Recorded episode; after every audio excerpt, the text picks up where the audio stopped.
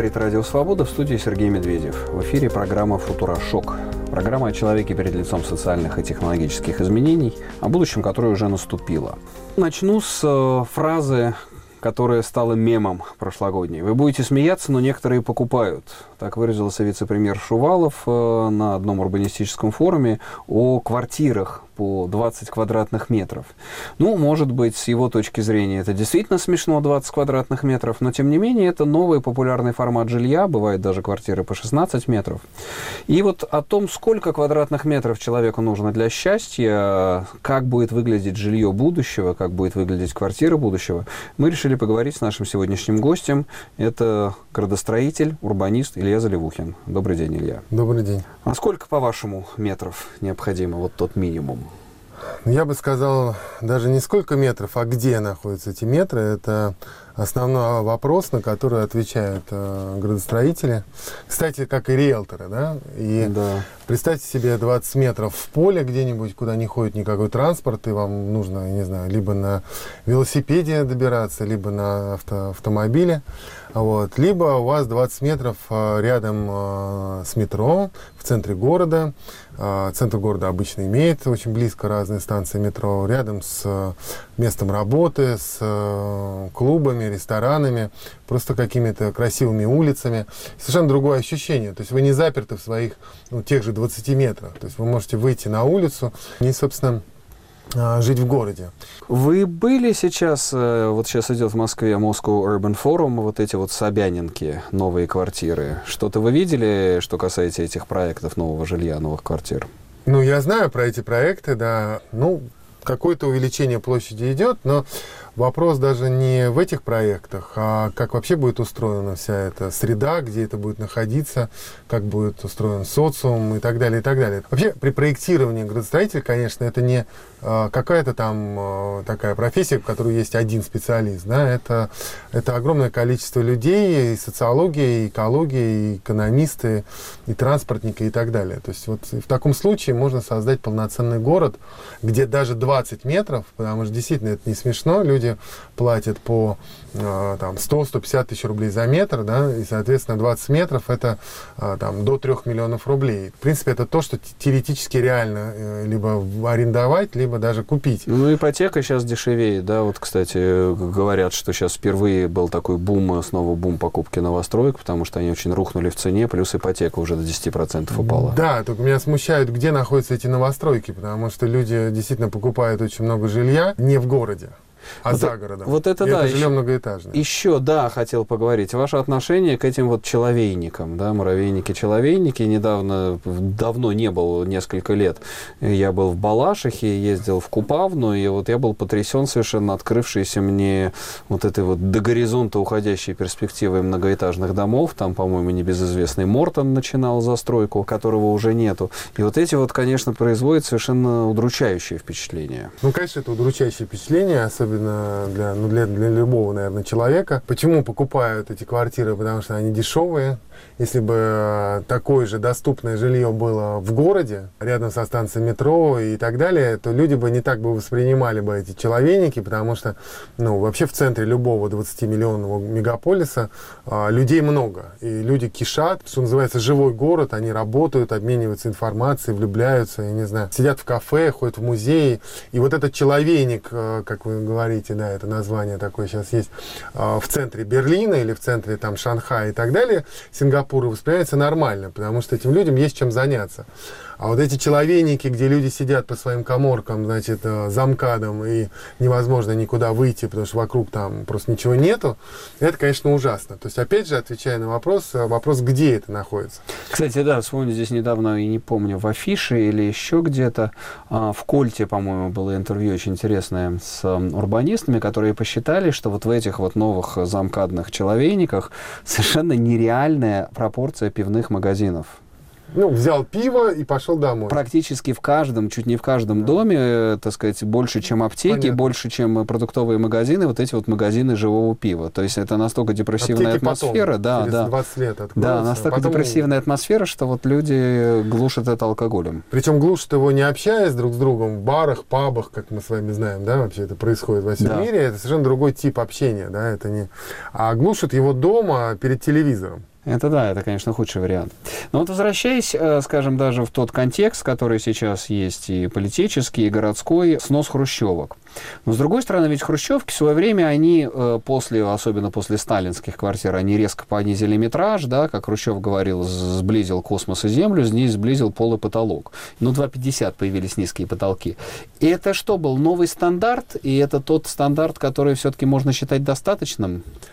Те метры, эти а, шестиметровые ну, кухни? Э, да, после 50-х годов людей, я так понимаю, выпустили все-таки на свободу из тюрем. Там у нас не, какое-то количество жило в сталинских красивых домах, а какое количество работало на них э, Беломор-канал.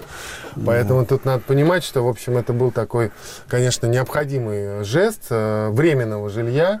Кстати, как все временное, его проектировали очень талантливые архитекторы. И э, на 25 лет это было рассчитано и так далее, и так далее. То есть никто не собирался в этих домах жить, конечно, там по 100 лет. В первых самых сериях, которые, кстати, самые симпатичные, потому что были спроектированы архитекторами хорошими. А потом уже а, это перешло в такое массовое строительство. Там был Генплан 71 года. Но суть не в этом. Необходимо было, конечно, необходимо было. Во всем мире был такой бум. Но потом а, у нас этот бум, вот 60-х годах до 70-х, да, он перерос в дальнейшее массовое строительство, которое вообще до сих пор не может остановиться, хотя даже Советского Союза уже вот нету. эти ДСК, да? А мы строим, понимаете, как будто у нас есть какой-то госстрой СССР. Вот эти строительные стройкомбинаты, они продолжают э, клепать вот эти... Да, и заказчиком у них являются, собственно, частные люди, инвесторы, а сейчас государство, да. То есть, на самом деле, во всем мире заказчиком городского развития являются владельцы земли, небольших участков в центре города, которые что-то делают, какой-то бизнес со своими домами. Поэтому там нет такого а, просто массового строительства однотипными какими-то сооружениями. Потому что, ну, ты построишь себе 5 этажей, 9 этажей. Ну да, если это там центр Манхэттена, ты построишь себе 109 этажей. Но не везде есть центр Манхэттена, да? То есть везде обычно идет какое-то вот такое строительство на своих участках частных э, в центре города. И поэтому все фасады разные, все архитекторы разные, все дома разные и так далее, потому что у них разные владельцы. В Хрущевке все-таки, я так понимаю, сейчас неожиданно появляется вот эта ностальгия, и люди начинают их, ну, если не идеализировать, то, по крайней мере, как-то сказать, и каталогизировать, и вписывать с них свои воспоминания. Как я понимаю, они в результате очень хорошо отработали, отслужили, потому что, скажем, там были, например, большие антресоли, были крохотные кухни, но большие пространства для хранения. Вот сейчас, говорят, эти вот собянинские новые, там вообще негде хранить э, вещи. Знаете, вот программа реновации все-таки, надо сказать, да, в двух словах, что вообще город город должен меняться. И э, в том числе э, государство, когда, когда она помогает да, поменять, э, собственно, ветхий фонд, какие-то вот решить эти вопросы, это даже хорошо. И это рассчитано на 10-15 лет. Давайте мы все-таки посмотрим, как это будет происходить, потому что сейчас будет архитектурный конкурс, архитекторы будут работать, потом будут появляться первые вот эти дома, потому что выставочный образец, ну, вы знаете, это выставочный образец, то есть как это будет дальше, а, я надеюсь, что это будет только лучше, и э, будут какие-то а, решения предлагаться, в том числе и обществом, специалистами.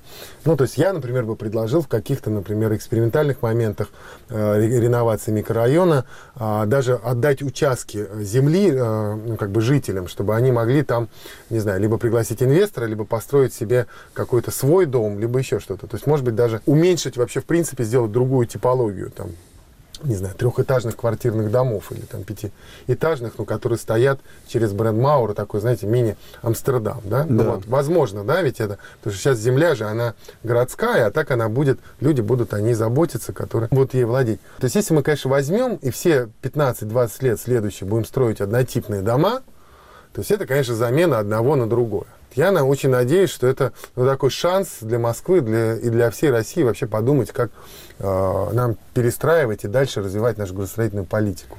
А вы сторонник э, малоэтажного жилья? Насколько, насколько неизбежны вот эти вот большие э, дома и каков, по-вашему, должен быть высотный регламент? Вы знаете, я э, сторонник э, развития города и проектирования города, потому что в каких-то случаях, э, если мы говорим про низкую плотность, где она э, возможна, да, ну, как бы, наверное, незачем строить просто те примеры, которые вы называете, вот в Балашихе построен муравейник, да, он во всем мире, как я уже объяснил, он просто, ну, наверное, невозможен, потому что там нету такого вообще строительства как такового, да, то есть есть э, небольшое строительство на своем участке. В центре города.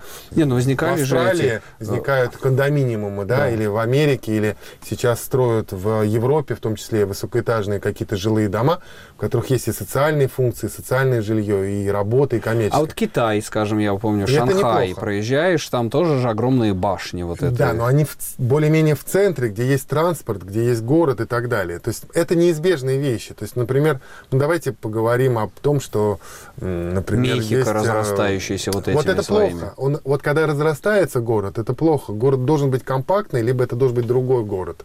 Вот не надо разрастаться. Вот это urban sprawl. Это, вот это страшная да? вещь, когда говорят, вы вот вы хотите одноэтажную Америку, да, здесь? Я говорю, нет, потому что, во-первых, у нас есть дачи, коттеджи и так далее, и им надо провести всю инфраструктуру, сделать дороги, газ, школу и так далее. Это вообще отдельная тема, то есть целая программа. Пожалуйста, у нас уже есть одноэтажная Россия, и надо только привести в порядок. Это первое. И перестать строить вообще в полях какое-либо э, многоэтажное строительство выше там трех этажей, потому что это просто ну, такая плотность людей, которые там не выдерживают. Если мы говорим с вами про центр города, то я бы тут, не знаю, затронул тему, у нас все мыслят ансамблями, знаете, вот надо вот ансамбль. Это очень интересная тема, потому что ансамблевость это вообще 20 век, и если там чуть ли не сталинизм такой, понимаете, тогда все должны жить в бараках, а мы будем с вами тут за счет бюджета делать ансамбли. Либо мы будем развивать экономику, и у нас будут возникать значит, какие-то там, да, небоскребы. Ну, кстати, как работает город? Этот небоскреб платит налог на землю, и этот налог на землю идет в бюджет города. И дальше город его вкладывает в транспортную, инженерную, социальную инфраструктуру. Все это такой двухтактный двигатель. И ограничивая этажность, мы как бы ограничиваем развитие города то тогда мы должны понимать, в чем ценность. Например, туристический Петербург. Окей, никаких не должно быть там акцентов, это понятно вроде бы, да? Там можно строить где-то дальше, вот, пожалуйста. Москва, опять же, давайте определим зоны, которые э, нарушают э, целостное восприятие каких-то там ансамблей.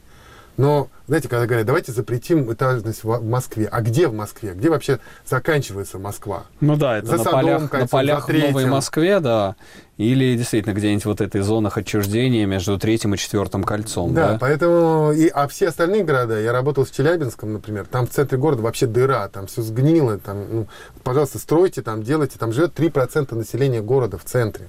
Почему бы там не э, возникли бы кон- кондоминиумы, там, не знаю, да даже под 50, 100, не знаю, если нужно. То есть это вообще не должно быть понятием красоты, как велосипед, да? То есть он должен быть функционален. Также и здание, оно не должно связано быть с красотой. Если вы умудрились сделать красиво, это вам большой плюс. Но вы должны сделать сначала функционально, Функционально. экономично, рационально, разумно и, так далее. экологично, нагрузкой, да. А потом еще, если еще красиво, Ну вообще вот, молодец. вот, вот съешь, возьми с полки пирожок. Илья Заливухин, э, урбанист, градостроитель у нас сегодня в гостях. Мы продолжим через несколько секунд.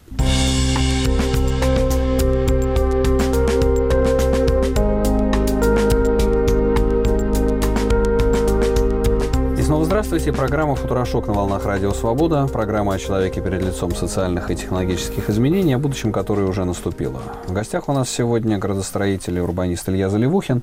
Говорим мы о будущих форматах жилья, о том, как будут выглядеть наши квартиры. Будь это уже, если там бывшая Хрущевка, будущая Собянинка, вот эти муравейники-человейники в огромных зонах, да, квазиурбанизированных э, замкадом.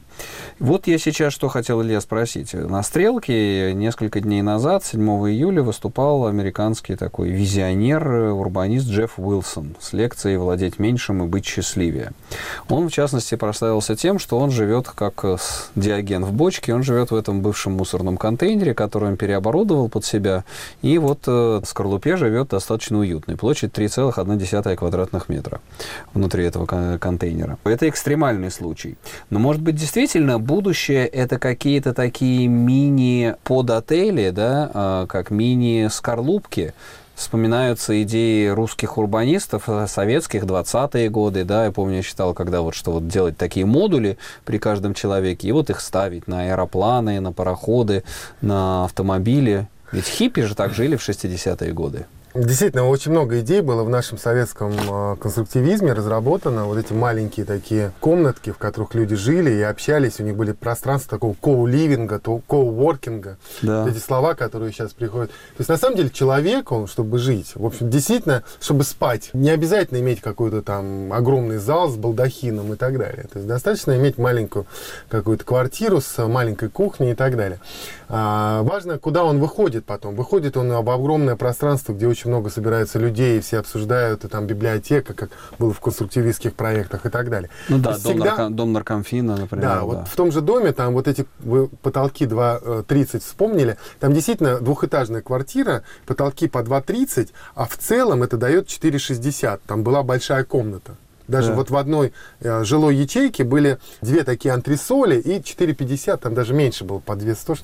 И э, 4,50, 4,20 было э, единое пространство. То есть всегда должно быть вот это вот разный масштаб. Может быть разный масштаб. То есть можно жить в маленькой квартире, но вопрос где, да, ты живешь.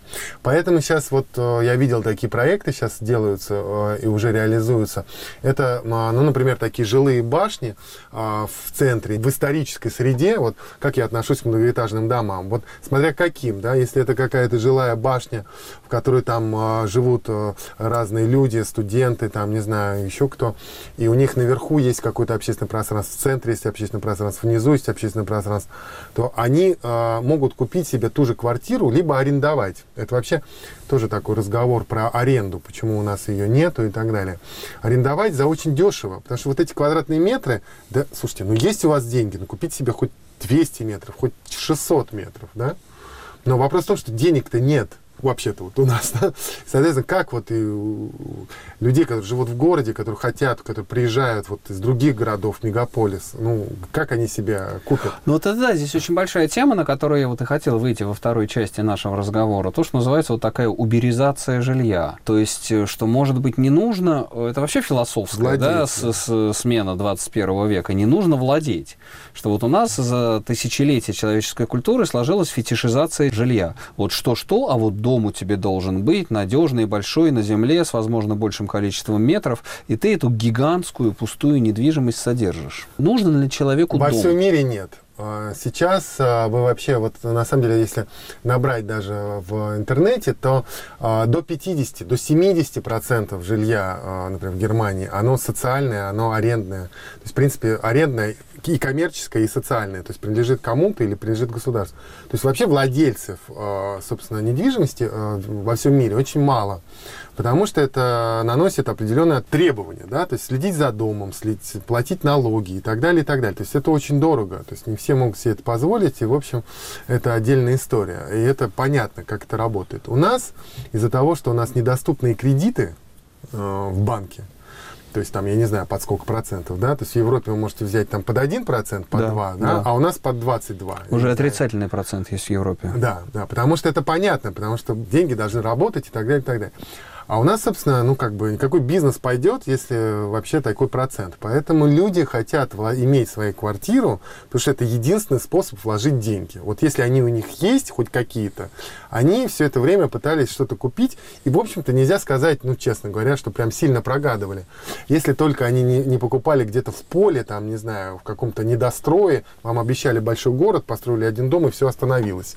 Вот там действительно могли быть проблемы, к сожалению. Вот, поэтому а, у нас э, давайте мы просто будем опять же думать, как нам сделать эту стратегию о том, чтобы, во-первых, кредиты в банке стали меньше. Потому что без этого ну, невозможно. Я не знаю, кому нужно обращаться, но что-то с этим надо делать, чтобы вообще э, пошел какой-то бизнес и так далее, чтобы люди могли, кстати, вкладывать еще деньги в банк и там получать проценты. Во всем мире почему еще люди не покупают? Не потому, что у них денег нет. Даже если у них есть, они вкладывают в банк, и он на счету работает. У них деньги работают, приносят и это, наверное, имеется в виду минус, минусовой кредит. То есть все это вместе как единая система функционирует. Да. да.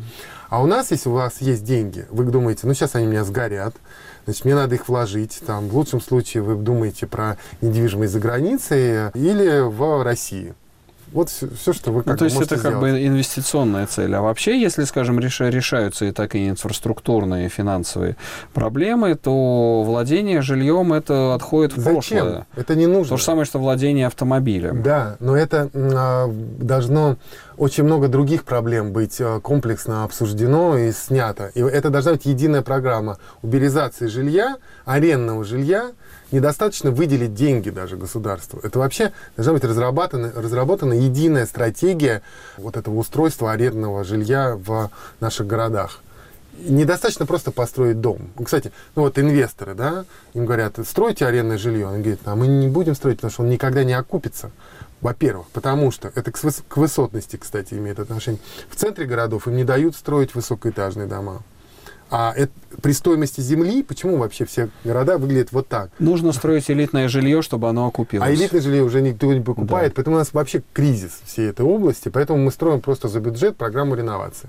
Ну, то есть там, где можно было бы построить небоскреб, скажем, да, в такой в промзоне где-нибудь, да, там на юго-востоке Москвы, положим, да, можно какой-нибудь небоскребный кластер, то, может быть, лучше построить и небоскреб, потому что он э, позволит сделать больше форматов разного жилья. Ну, да, почему нет, кстати, это, я вообще не, слово небоскреб для меня не является отрицательным, является отрицательным а многоэтажные дома э, замкадом, да? Ну да, да, я согласен. Это... Нет, небоскреб это отдельная тема, и они же, по-моему, экологические гораздо меньше Кстати, дают, дорогие, между прочим, э, ну, дают нагрузку да. небоскреб, там какие-нибудь фостровские небоскребы, они вообще на самообслуживании, на полном энергетическом э, водоснабжении и прочее. То есть здесь надо смотреть, если мы говорим про арендное жилье, э, которое бизнесмены строят, то есть им надо давать участки, чтобы им было выгодно, иначе они просто не будут это делать. Они будут пытаться избавиться от этого и продать как можно быстрее.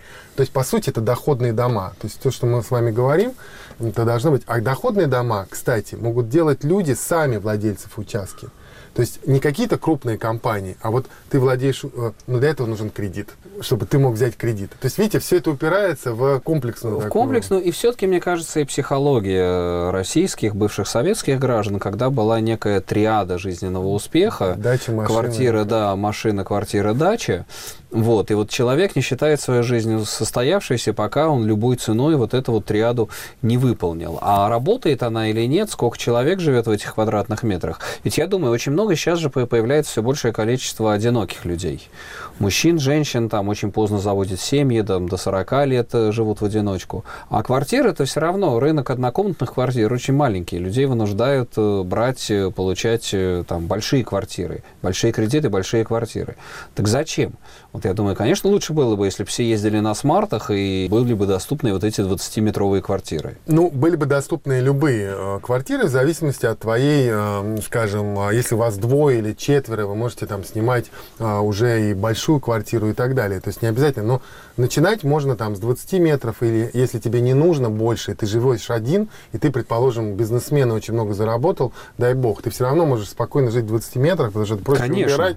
То есть нету этого статуса, да, то есть, да, вот эта идея, есть, идея статусная. Все, наши писатели жили в гостиницах. Там, потому что еще, кстати, бывает в этих арендных квартирах такое понятие, там и убираются и так далее. То есть тебе не нужно, в общем, там, может быть, даже вообще ничего делать. То есть э, ты арендуешь и полный цикл обслуживания, в общем, там есть. Чуть ли не прачечные, да, все? Ну да, иногда задумываешься, а зачем тебе вот эти вот лишние метры? Зачем там на автомобиле, зачем, зачем тебе эти лишние тонны железа, которые ты с собой возишь?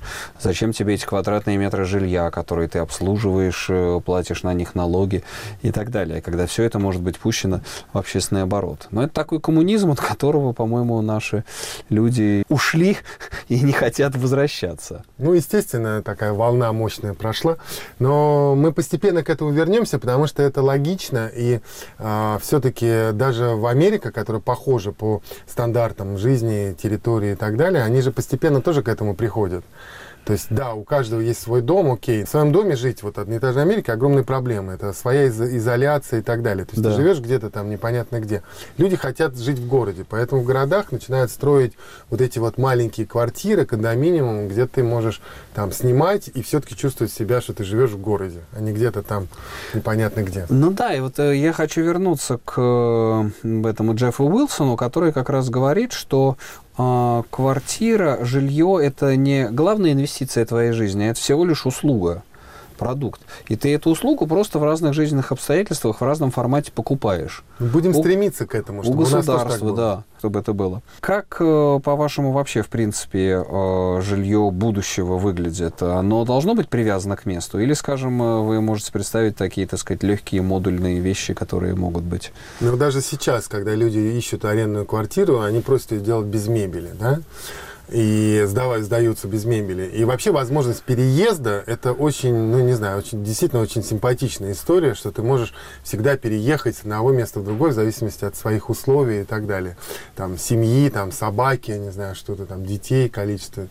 Вот, поэтому оптимальная квартира будущего – действительно такая ячейка, а вот, в которой э, та же мебель, она ну, является временной, да, и ты можешь э, ее, я не знаю, может быть, должна быть аренда или из каких-то экологичных материалов эта мебель, ну, как бы временная, да, вот ты ну, сделал, я, я, потом ее выбросил, не знаю, то есть недорогая должна быть мебель. Есть, я даже думаю, что, может быть, там в Икее может быть дом будущего продаваться.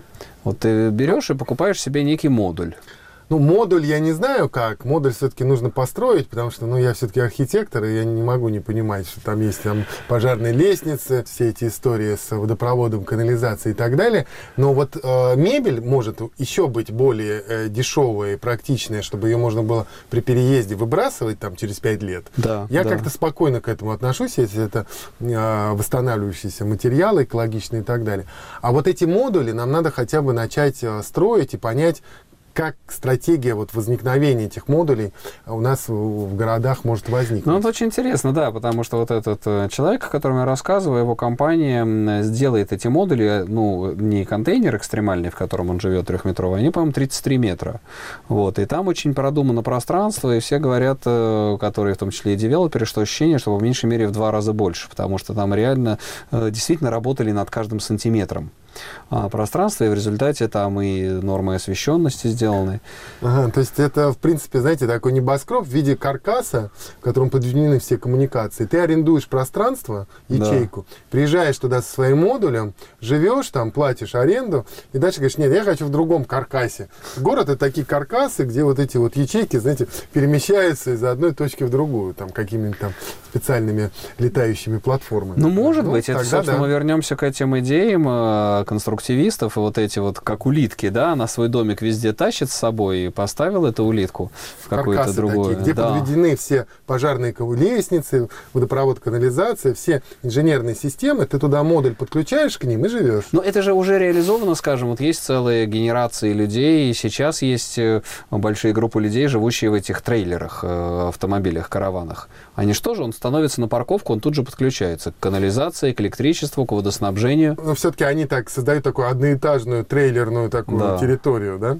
А если мы говорим про много людей в городе, там миллионов 10, ну да, да это... то есть половина из них 5 живут в таких условиях. Вот, то есть 5 миллионов людей, это должны быть такие уже каркасы, знаете, как в пятом элементе, но только ты туда свой модуль вставляешь. Уже, да, уже какая-то такая у Если нас... вы про вообще анти, будущее. Анти, антиутопия, киберпанк такая получается.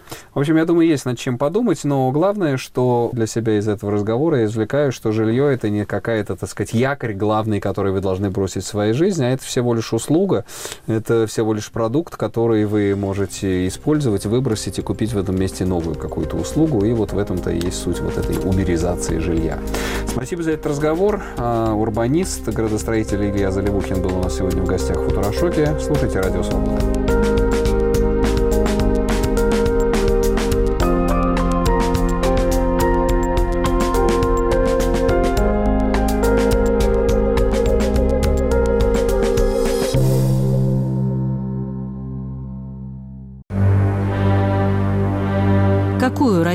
Мы оставим нашим детям? Понятия не имею, но хорошую не оставим, это точно. Я надеюсь благополучной страной, которая выберется из этого кризиса, что наши дети будут получать достойное образование, ну, все наладится, все будет хорошо. Все-таки, чтобы маленько президент смотрел больше не на внешнюю политику, а на вовнутрь страны, так скажем. Я думаю, что такой гигант с такими ресурсами, все зависит от воли к победе, потому что мы обещаем одно, а реализуем мне с трудом верится, что с нашими олигархами такими мы построим хорошее будущее нашим детям. Когда мы жили, вообще не было ни ипотек, ничего, как-то жили. Вы считаете, что у нас есть Россия? В последнее время не вижу. Радио «Свобода». Глушить уже поздно.